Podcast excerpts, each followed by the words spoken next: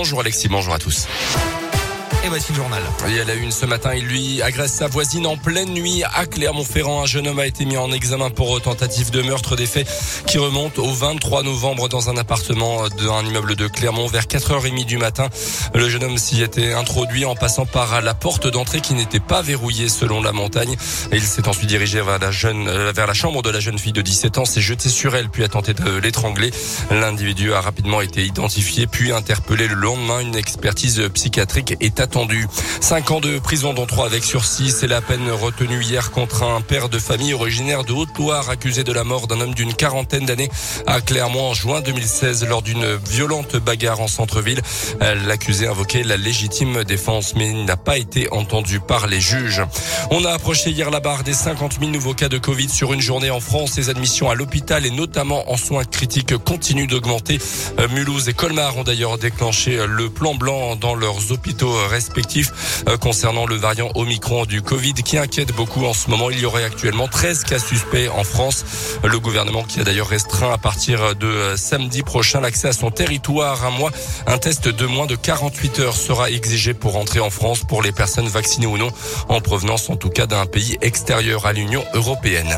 Teddy Riner, Clarisse Agbenienou, encore Amandine Bouchard, le monde du judo français se mobilise en faveur de Margot Pino, euh, championne olympique à Tokyo cet été après la relaxe de son compagnon.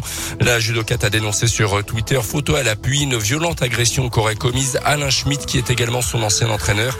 Jugé mardi soir, il a été relaxé faute de preuves de culpabilité, puis remis en liberté. Le parquet a fait appel du jugement.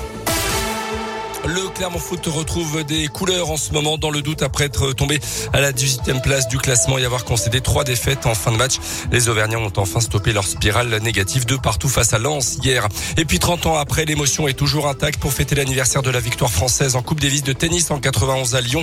Henri Lecomte a présenté hier un documentaire d'une vingtaine de minutes qui revient sur les moments forts de la compétition jusqu'à la finale face aux États-Unis. Il raconte notamment son envie de partager ce moment d'histoire à travers le documentaire. On l'écoute. Je me suis dit cette année, pour les 30 ans, j'avais envie de dire merci au staff, merci aux personnes de l'ombre, celles qui nous ont soutenus, encouragés, euh, dorlotés, euh, cajolés, les kinés, le docteur et tout. Parce que je pense qu'au tennis, on a la chance d'avoir un sport qui est individuel au départ, mais aussi sport d'équipe. Donc il faut savoir aussi redonner, retransmettre et dire merci à ceux qui nous ont vraiment aidés.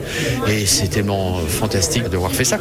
Et on se souvient notamment du célèbre saga Africa lancé par le capitaine de l'équipe de Yannick Noah après la victoire face aux États-Unis sur les pas du Lion. C'est le titre du documentaire disponible gratuitement dès maintenant sur la chaîne YouTube d'Henri Lecomte.